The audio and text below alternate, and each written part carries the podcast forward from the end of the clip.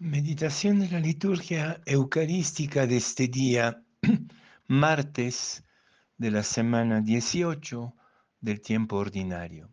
La primera lectura viene del libro de los números, capítulo 12, versículos 1 a 13.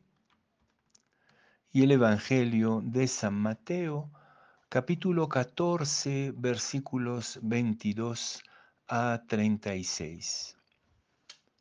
Después que la gente se hubo saciado, Jesús apremió a sus discípulos a que subieran a la barca y se le adelantaran a la otra orilla, mientras él despedía a la gente.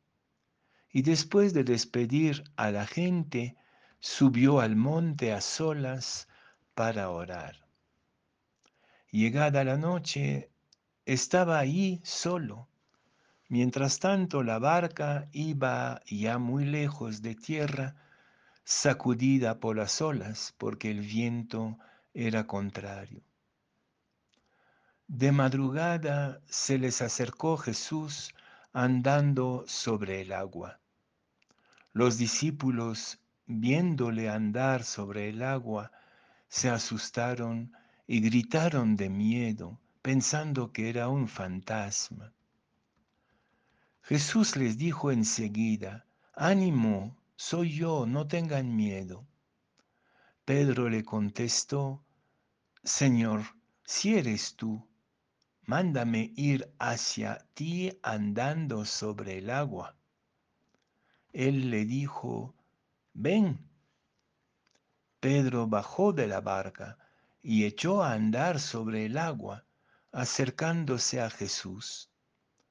Pero al sentir la fuerza del viento, le entró miedo, empezó a hundirse y gritó, Señor, sálvame. Enseguida Jesús, Jesús extendió la mano, lo agarró y le dijo, qué poca fe, ¿por qué has dudado? En cuanto subieron a la barca, amainó el viento. Los de la barca se postraron ante él, diciendo, realmente eres hijo de Dios. Terminada la travesía, llegaron a tierra en Genezaret. Y los hombres de aquel lugar apenas lo reconocieron, pregonaron la noticia por toda aquella comarca, y trajeron donde él a todos los enfermos. Le pedían tocar siquiera la orla de su manto, y cuantos la tocaron quedaron curados.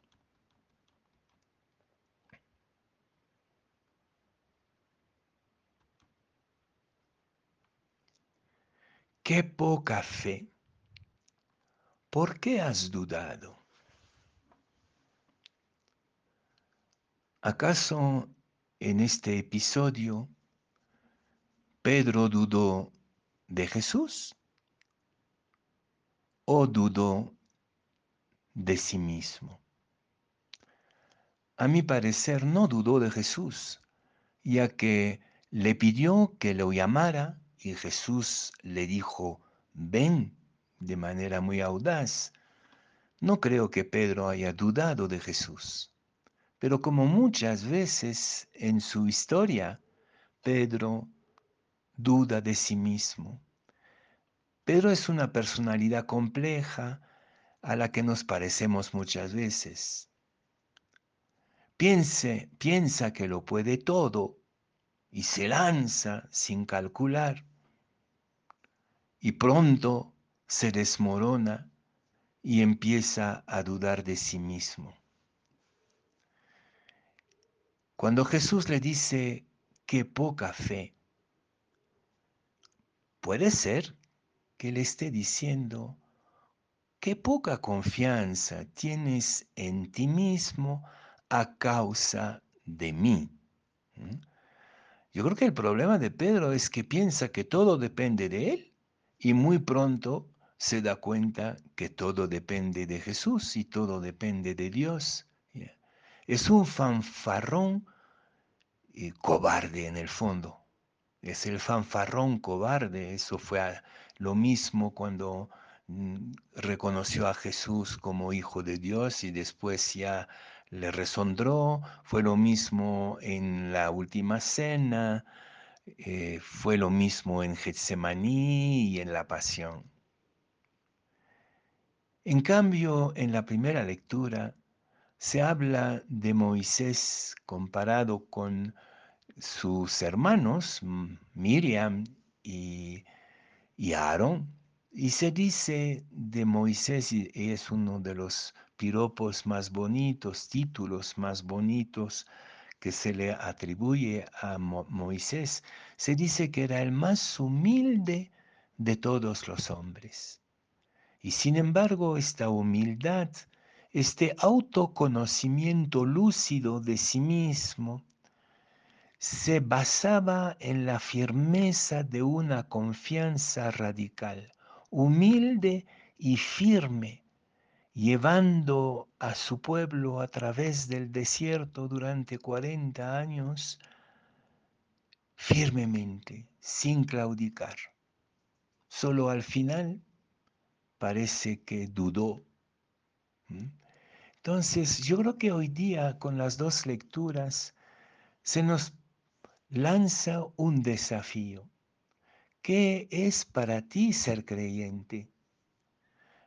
¿Es una especie de audacia ingenua y loca que, que te hace empezar cosas atrevidas, peligrosas, sin pensarlo, y después inmediatamente o a medio camino te desanimas porque, porque es demasiado, porque no tienes las fuerzas, porque tienes baja autoestima, en el fondo porque no confías, no confías en el Espíritu de Jesús que actúa en ti.